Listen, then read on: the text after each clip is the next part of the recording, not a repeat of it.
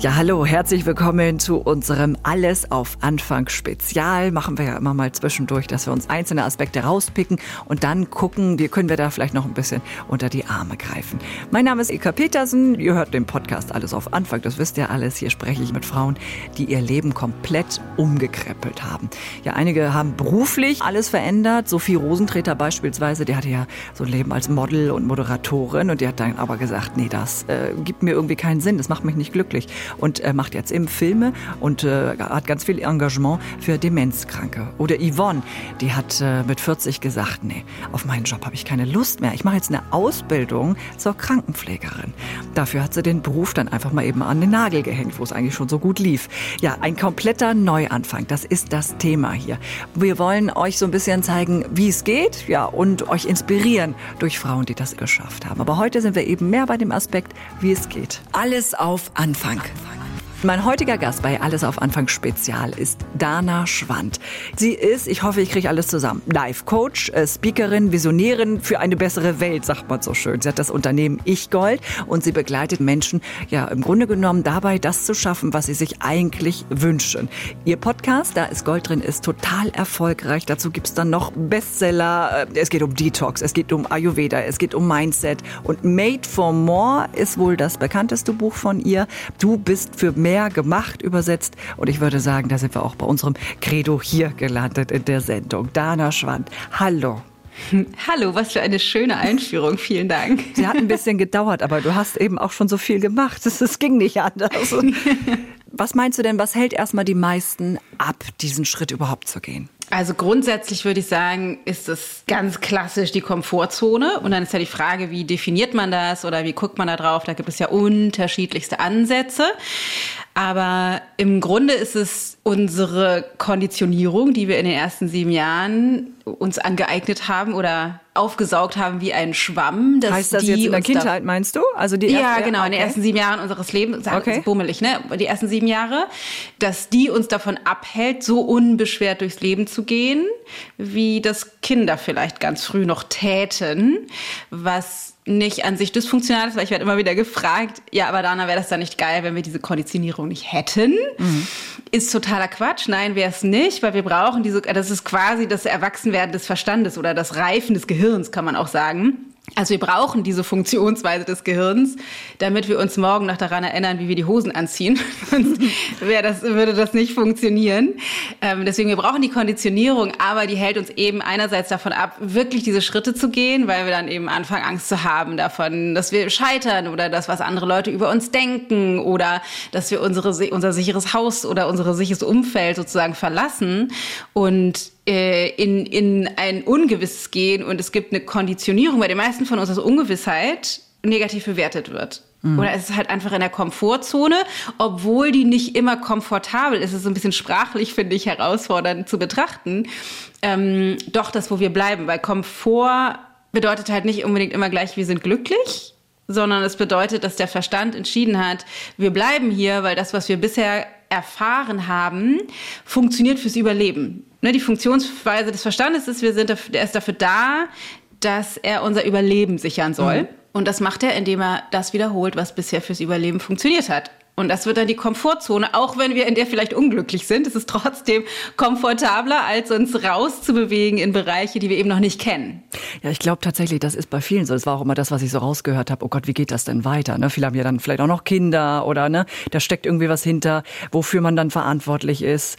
Gibt es da von dir so einen Tipp? Wie geht man das an, dass man diese Angst vor dem Ungewissen, was kommt, so ein bisschen ablegen kann? Also der erste Schritt meiner Meinung nach ist, dass wir uns darüber bewusst werden müssen, wo dieses Gefühl herkommt.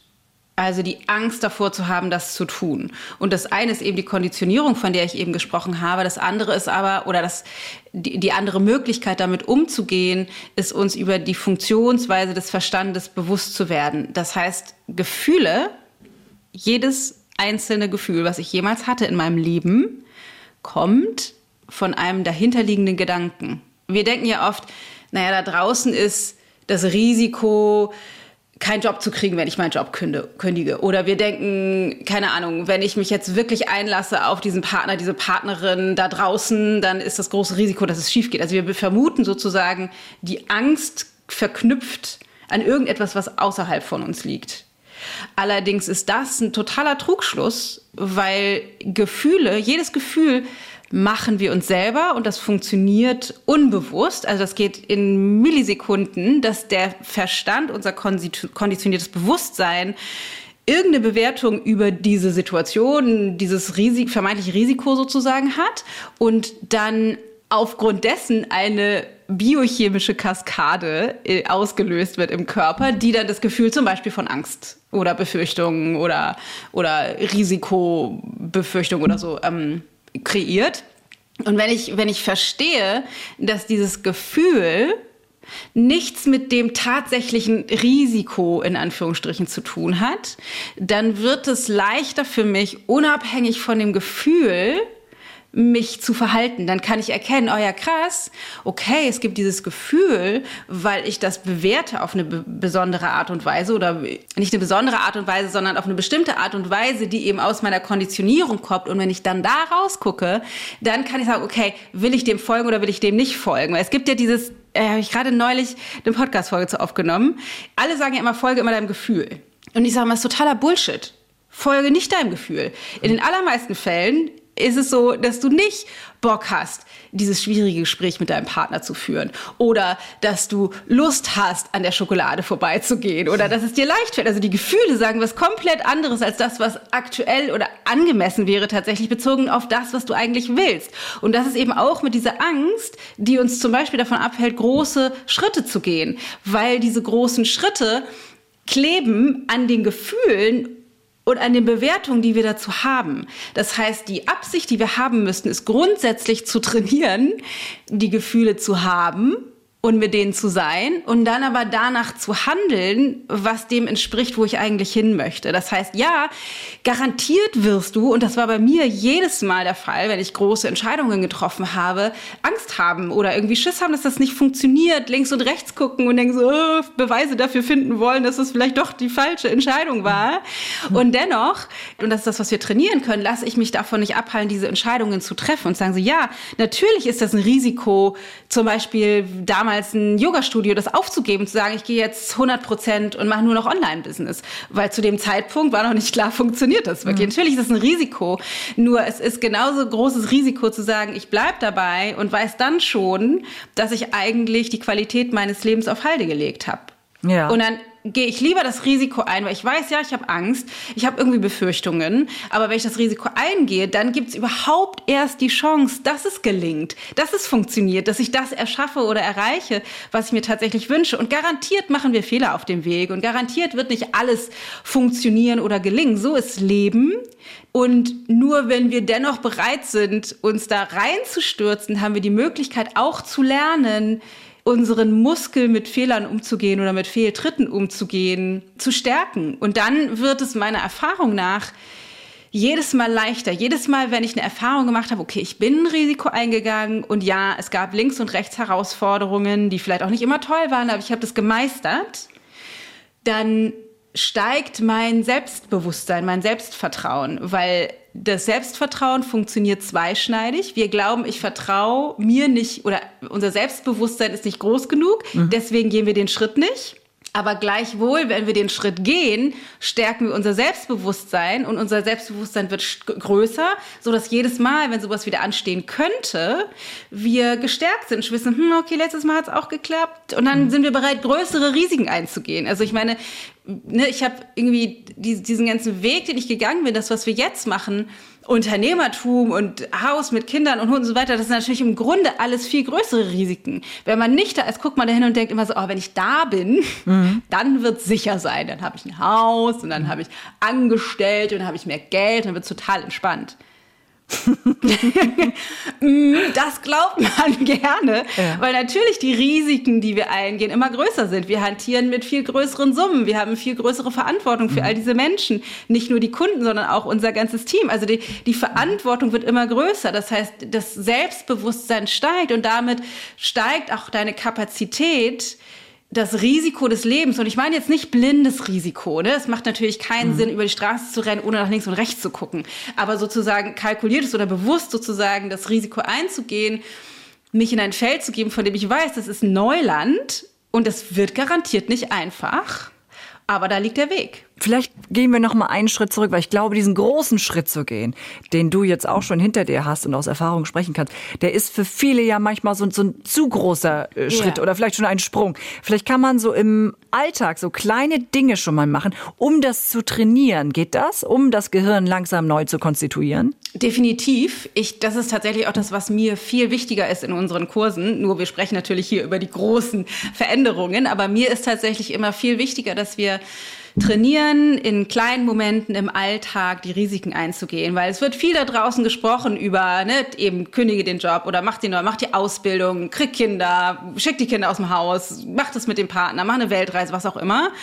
Aber wenn wir die Absicht haben, ein erfülltes Leben zu erschaffen, dann besteht das Gefühl von erfüllt oder glücklich sein rückblickend nicht aus diesen Entscheidungen. Die sind punktuell und herausfordernd und bestimmen eine kurze Zeit in unserem Leben, aber das, was das Glücklichsein oder die, die den Subtext oder das, die grundlegende Tonalität unseres Lebens bestimmt. Das sind die kleinen Dinge jeden Tag im Alltag.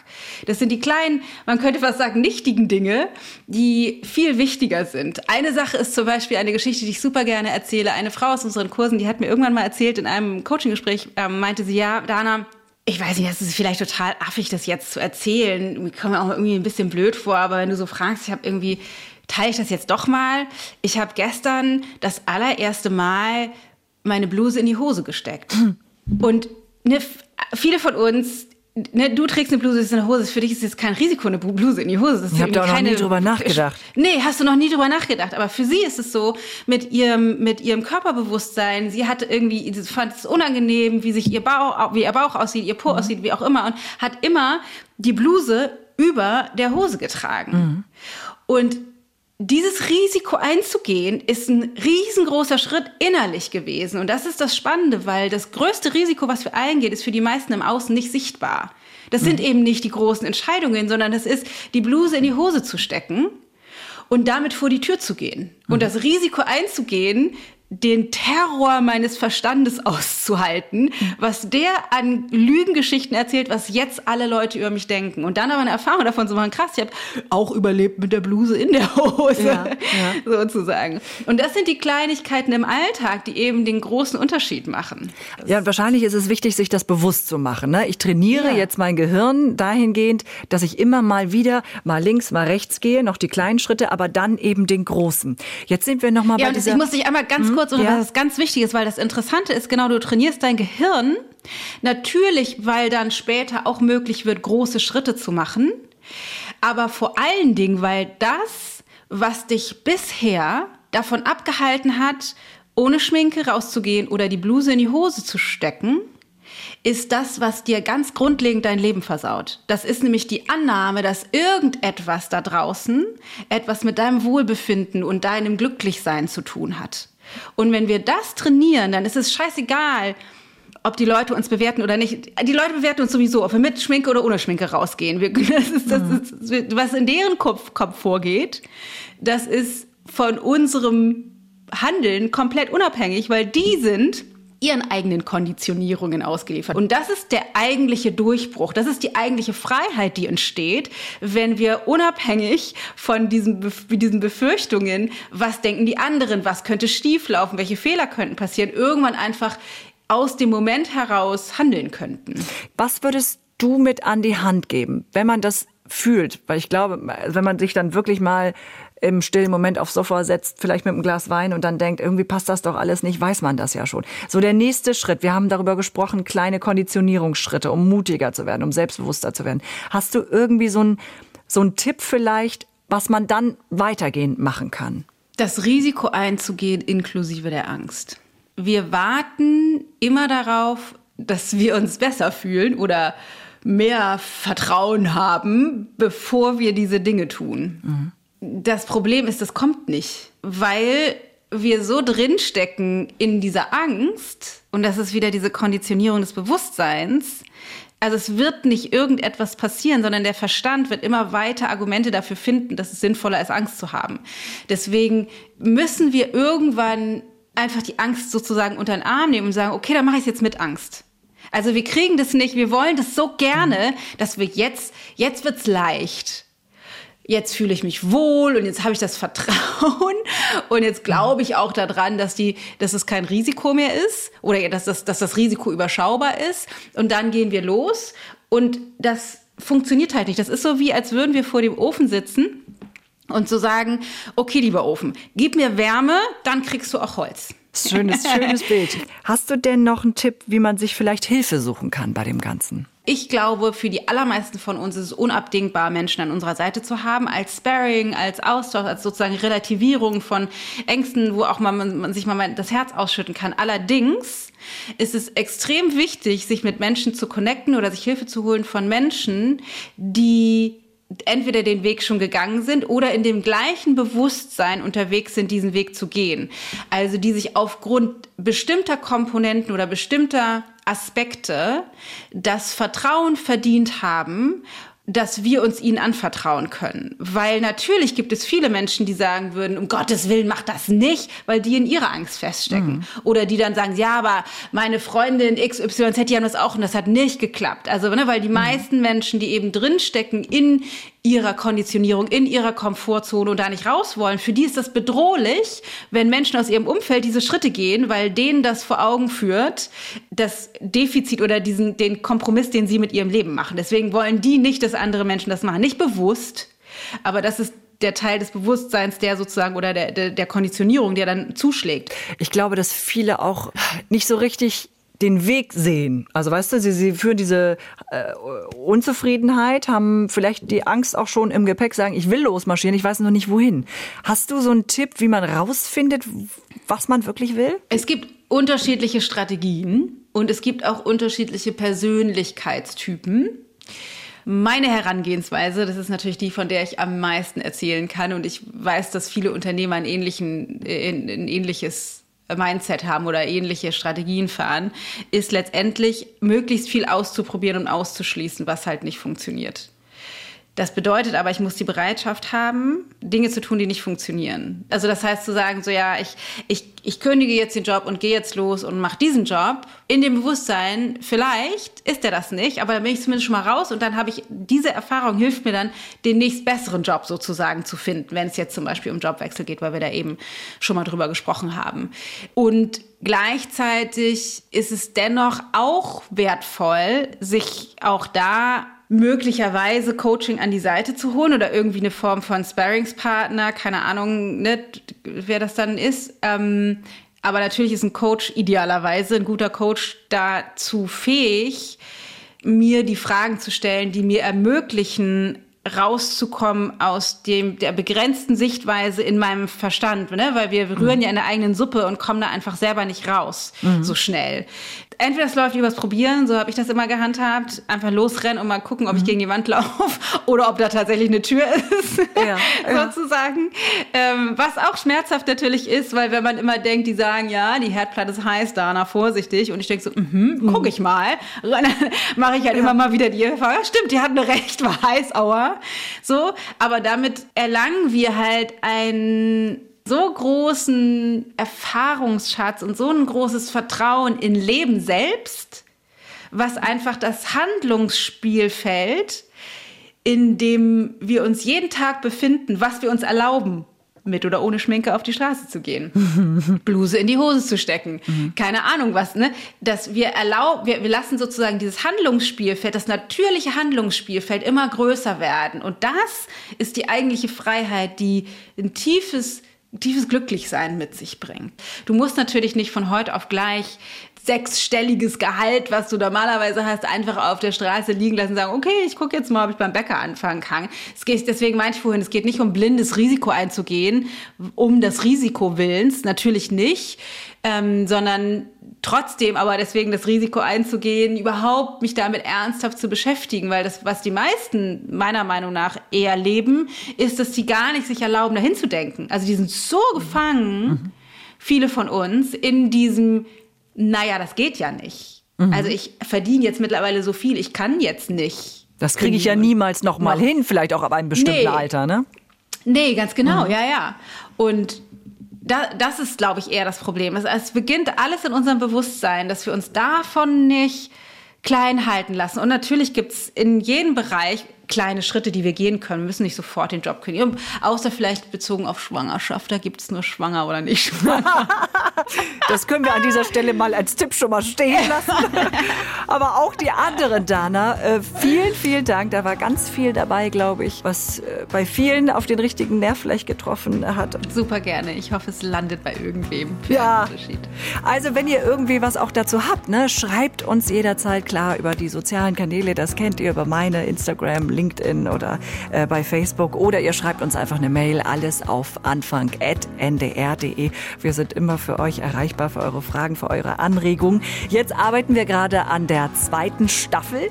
Ja, Chaka Chaka, die kommt nämlich, die zweite Staffel. Es lief gut in der ersten. Also bitte, bitte äh, ladet euch die ARD Audiothek runter, denn da könnt ihr dann unseren Podcast auch abonnieren. Da kriegt ihr dann auch mit, wenn es wieder eine neue Folge gibt oder wie heute eben so ein Alles auf Anfang Spezial mit Dana Schwand, also mit einer Frau, die wirklich richtig Know-how hat und uns da eben ein bisschen Rückenwind geben kann. Also alles Liebe an euch, seid mutig, äh, verändert euch im Kleinen und ich gehe morgen ohne Schminke aus dem Haus. Versprochen.